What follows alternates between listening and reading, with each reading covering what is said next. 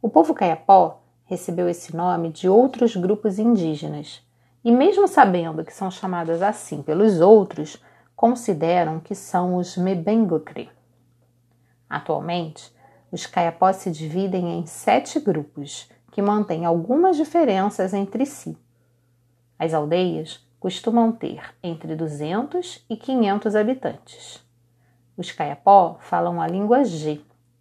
O número de pessoas desse povo que fala português varia. Depende se há mais ou menos contato com os não indígenas. Sabia que existem três grupos caiapó que nunca fizeram contato com os não indígenas, mantendo sem modificações seu modo de vida?